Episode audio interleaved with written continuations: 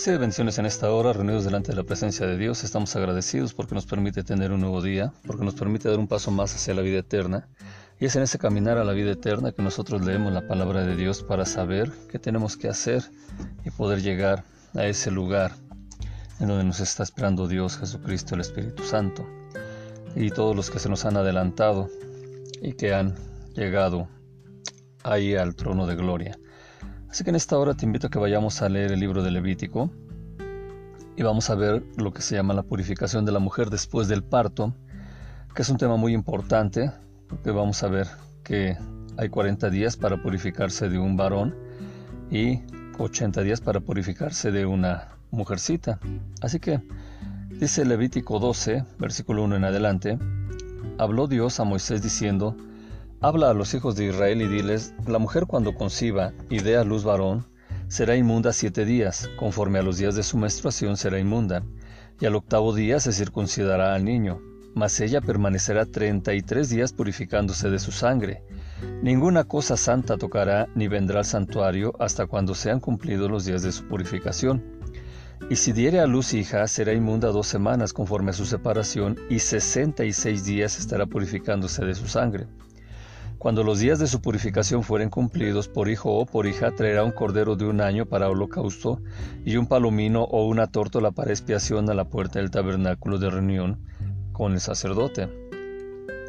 Y él los ofrecerá delante de Dios y hará expiación por ella y será limpia del flujo de su sangre. Esta es la ley para la que diere a luz hijo o hija. Y si no tiene lo suficiente para un cordero, tomará entonces dos tórtolas o dos palominos, uno para holocausto y otro para expiación, y el sacerdote será, hará expiación por ella y será limpia. Así es de que estamos leyendo cómo es que la mujer debe de purificarse después del parto, y también estamos leyendo cómo son las indicaciones que Dios está dando respecto del cuidado para el, niño varón que nace o la niña que nace. Así es de que debemos de entender una cosa, yo creo que al igual que varias eh, mujeres hoy en día, así en el pueblo judío, las esposas tenían el anhelo general de tener la alegría y la esperanza de tener hijos. Así que todo eso se expresa siempre y todo eso es que se está pidiendo la bendición de Dios. Así que Dios nos está enseñando cuando dice en Deuteronomio 28:4, bendito el fruto de tu vientre, que es muy importante que el vientre sea bendito. Y tenemos también que cuando un hombre es bendecido por Dios, dice, tu mujer será como parra que lleva fruto a los lados de tu casa. El Salmo 128.3. Pero también vemos cómo se da la manifestación de, el deseo y tener hijos es una cosa, pero también existe la esterilidad. Así que cuando hay esterilidad en el matrimonio se consideraba como una visitación divina de maldición. Y siempre se piensa y se dice de las mujeres que están teniendo una manifestación del tipo en el cual se había cerrado la matriz, se tiene esa manifestación de decir que pues ahí hay esterilidad y vemos que hay mujeres estériles en la Biblia, como el caso de Elizabeth. Quiere decir que el Señor había quitado esa afrenta de entre los hombres. También vemos cómo es que se está teniendo eh, el deseo de que los niños fueran varones. Normalmente los hombres a veces hoy en día quieren tener hijos varones, pero no saben por qué. Una de las razones importantes que hay eh, en el pueblo judío es que los niños siempre son más deseados porque existe la tendencia a aumentar en tamaño o riqueza e importancia al grupo familiar.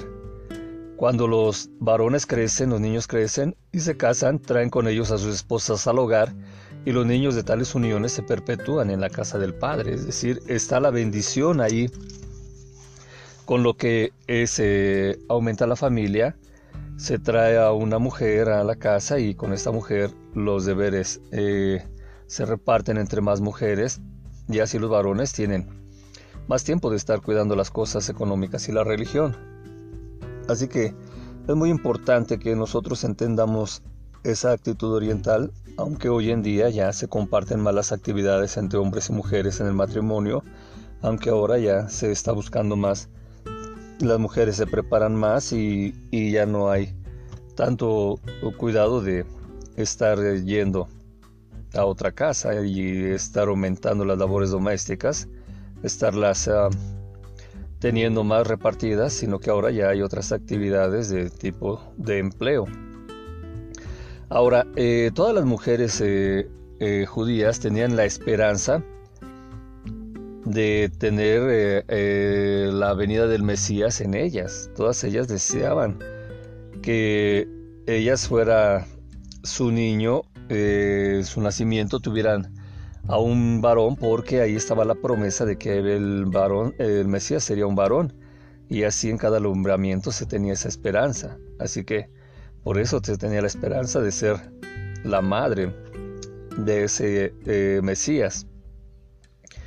Así es que tenemos que se está diciendo ahí el tema de la circuncisión y vemos que eh, se habla de ocho días. Dice, los niños eran circuncidados a los ocho días de nacidos. Quiere decir que la mujer estaba impura siete días y al octavo se presentaba al niño al templo, se circuncidaba con el sacerdote y tenía que seguir esperando el tiempo de cuarenta días por un varón. Así que cuando hacían la circuncisión se decían estas palabras. Bendito el Señor nuestro Dios que nos ha santificado por sus preceptos y nos dio la circuncisión Así el Padre pronunciaba, el Padre del niño pronunciaba estas palabras. ¿Quién nos ha santificado por sus preceptos y nos permite introducir nuestro niño en el pacto de Abraham, nuestro Padre? Porque esa era la importancia que tenía de ser un, de tener un varón en la casa, un, un bebé varón, porque se metía al pacto que se había establecido con Abraham, que decía, este será mi pacto que guardarán entre mí y ustedes y tu simiente después de ti. La simiente es importante y se forma parte de la simiente precisamente teniendo hijos eh, varones que perpetúan la creación. Así que después de ese nacimiento, la madre judía tenía su periodo de purificación, siete días por un niño y catorce por la niña. Y así estamos viendo, a la niña obviamente pues no se le hace circuncisión ni nada, por lo tanto el calor y el cuidado maternal era más importante para la niña. El bebé iba a tener el sufrimiento al octavo día que le hacían la circuncisión, pero también él podía permanecer bien, eh, sin ningún problema. Así que 7 días más 33 por un niño nos da 40 y 14 días más 66 por una niña nos da 80, una ochentena. Entonces ya la mujer, cuando pasaba ese tiempo, podía ir al templo para presentar las ofrendas por el nacimiento del bebé. Si no tenía un cordero para ofrecerlo, pues ofrecía dos pichones o un par de tórtolas, como el caso de María y José con nuestro Señor Jesucristo, con el bebé Jesucristo. Así que eso es muy importante que estamos viendo. Se tenía también el cuidado del bebé. Y cuando se habla de que al niño eh, no se le permitía el libre uso de sus extremidades, sino que se le enredaba de manos y pies con vendas eh, de tela y así el bebé quedaba como un bulto y se podía tener un aspecto semejante a una momia y ahí estaba el pequeño bebé, el bultito ahí eh, puesto, enredado con todo lo que era ese tipo de, de vendas. Así que el niño estaba ahí y al niño cuando nace se le frotaba, se le bañaba y se frotaba con sal, que era una costumbre que se tenía ahí y se menciona en la Biblia que nos estaban diciendo que eh, el día en que naciste fuiste lavado y atemperado y así eh, fuiste salado con sal. Entonces esto se vuelve muy importante. Era una costumbre que también eh, el hecho de poner como momias a los bebés pues es una costumbre egipcia y así tenían a los bebés muy quietecitos. Vemos también eh, la importancia de elegir el nombre, mientras que para el varón se elegían nombres del tipo que tuvieran que ver con, con Dios, por ejemplo, Abdías, siervo de Dios, Abías, cuyo padre es Dios, Azarías, ayudado por Dios, Daniel, Dios es mi juez, Elías, mi Dios es Dios, mi Dios es Jehová, el Cana, a quien Dios creó, Ezequiel, Dios fortalecerá. Y así se ponían esos nombres bonitos. Otro del tiempo ya de Jesucristo pues los hijos tenía, se les ponían nombres compuestos y por ejemplo se les ponía el nombre y los apellidos o se significaba que se añadía el primer nombre del padre como el suyo. Por ejemplo tenemos a Pedro, que Pedro se llama Simón Bar Jonás, que quiere decir Simón hijo de Jonás.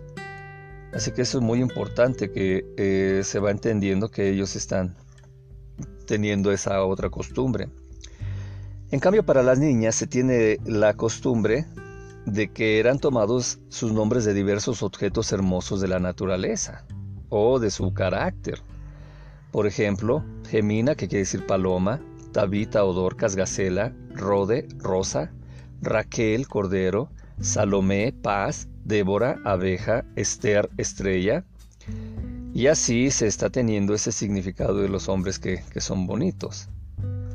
Entonces es muy importante que nosotros entendamos esto que está sucediendo con el nacimiento de los bebés porque los bebés también están trayendo ese amor y esa alegría a los que son los padres y en nuestros tiempos vemos que lo que tenemos es muy importante el deseo de que haya eh, descendencia en nosotros ya la, la que son ahora estas este tipo de, de generaciones están prefiriendo no tener hijos, están prefiriendo eh, tener nada más a, su pareja, ya no se habla del esposo o la esposa. Y en ese tener a su pareja, pues no quieren tener bebés. Eh, se habla de que quisieran tener bebés hasta después de, cumplir todos sus objetivos en este mundo, todas sus eh, metas personales. Pero pues es triste porque vemos cómo se va dando esa manifestación de que lo que para todos nosotros que nos hemos casado y que tenemos el deseo de, de ser padres, pues también se manifiesta ahí. Es triste que antes con la esterilidad las mujeres deseaban tener hijos y no podían y hoy que pueden tener hijos pues no quieren. Entonces es muy importante que nosotros estemos teniendo este cuidado de los bebés cuando nacen. Seguramente tú te preguntas que por qué se debe bautizar a los bebés y eso, pero en realidad lo que existe es tener al bebé, y ya vimos aquí que a los ocho días se lleva al bebé al templo y se presenta en el templo, y estamos viendo que con respecto de ahí se tienen que esperar 40 días para que ya la mujer se apura de todo lo que fue la impureza de su sangre que cayó en su cuerpo y que pues tenía que eh, limpiarse. Y también vemos cómo eh, se tienen que tener los 14 días de purificación por una niña y así se estaba teniendo lo que se va dando la importancia de la cuarentena, el cuidado de las nenas es más importante porque ellas van a ser maduradas más rápido por las mamás. Entonces las mamás judías tienen el tiempo de preparación para sus hijas para que a los 12 años ellas ya sepan cómo eh, manejarse en la vida, ellas ya sepan eh, lo que viene a ser las labores domésticas, ellas ya sepan labores de agricultura del campo y también sepan las labores de eh, ser madres. Sí, a los 12 años ya, ya ellas ya estaban preparadas para asistir a una persona en un este teniendo para teniendo un bebé en un parto o ellas mismas si tenían que, eh, si estaban embarazadas, ya a esa edad ya sabían perfectamente qué tenían que hacer para eh, tener al bebé. Entonces por eso es de que hay más tiempo, se invierten 80 días en las nenas porque necesitan más caricias y más enseñanzas de parte de la mamá. En cambio al, al varoncito se pasaba la circuncisión, terminan sus 40 días y el papá era el que propiamente lo tenía para tener las enseñanzas, número uno de la religión, número dos de las actividades que tenían que hacer en la casa. Así que esta bendición de tener hijos esperamos que también sea una bendición para ti, que no sea una situación como de estorbo, una situación de negar. Y también es importante que entiendas que en estos tiempos Muchas generaciones no quieren tener hijos porque tienen miedo de que no va a poder alcanzar el alimento, de que no va a poder eh, tener una buena vida sus hijos. Pero esa preocupación debes de quitártela porque Dios dio la indicación de que gobernáramos este mundo, de que nos multiplicáramos, que llenáramos la tierra y no nos preocupáramos si había espacio o no. Hoy en día se siguen descubriendo más lugares vírgenes, se siguen descubriendo otros territorios y vemos como la humanidad, aunque pareciera que somos muchos, pues seguimos existiendo. Así que no debes de tener esa preocupación de tener hijos y, y saber pensar qué les va a pasar. Debes de recibir la bendición de Dios, tener tus hijos y tener los cuidados por si es varón o por si es mujercita y así estar en gracia delante de la presencia de Dios, recibir la bendición de Dios y tener esa bendición que nos está manifestando la palabra de Dios donde se nos está diciendo que esta bendición que se nos está dando es que debemos de tener una mujer, que tu mujer será como parra que lleva fruto a los lados de su casa. Así, mucha, mucha, mucho fruto. Así que en esta hora pues vamos a hacer oración, vamos a agradecer a Dios la vida que nos has dado y agradecemos también que Jesucristo ha resucitado. Así que repite conmigo. Padre Dios, en nombre de mi Salvador Jesucristo te pido perdón por negarme a tener hijos, por negarme a recibir la bendición de ser padre o madre. Y en esta hora te pido que quites toda maldición que haya en mi esposo, en mi esposa, que nos permitas tener bebés y que sus bebés sean una bendición que vaya por nuestra descendencia y que llegue a muchas generaciones. Te pedimos, Padre Dios, y agradecemos el sacrificio de nuestro Señor Jesucristo, que siendo Dios fue hecho hombre y siendo hombre nos enseñó a amarte y a amar a todo lo que está delante de Él y a todos los que pusiste delante de Él, así como Él también amó a José y a María. Permítenos amar a nuestros padres, en esta hora, Espíritu Santo, te pedimos que pongas la armadura espiritual en nosotros y en esta hora te pedimos que también lleves la oración de que nosotros creemos en Jesucristo y lo recibimos como nuestro dueño y nuestro Señor en nuestro corazón para que seamos salvos y estemos en la vida eterna. Pues todo esto lo pedimos en nombre de nuestro Señor Jesucristo. Amén, amén y amén recibe bendiciones y si no nos vemos aquí, nos vemos en la vida eterna. Paz.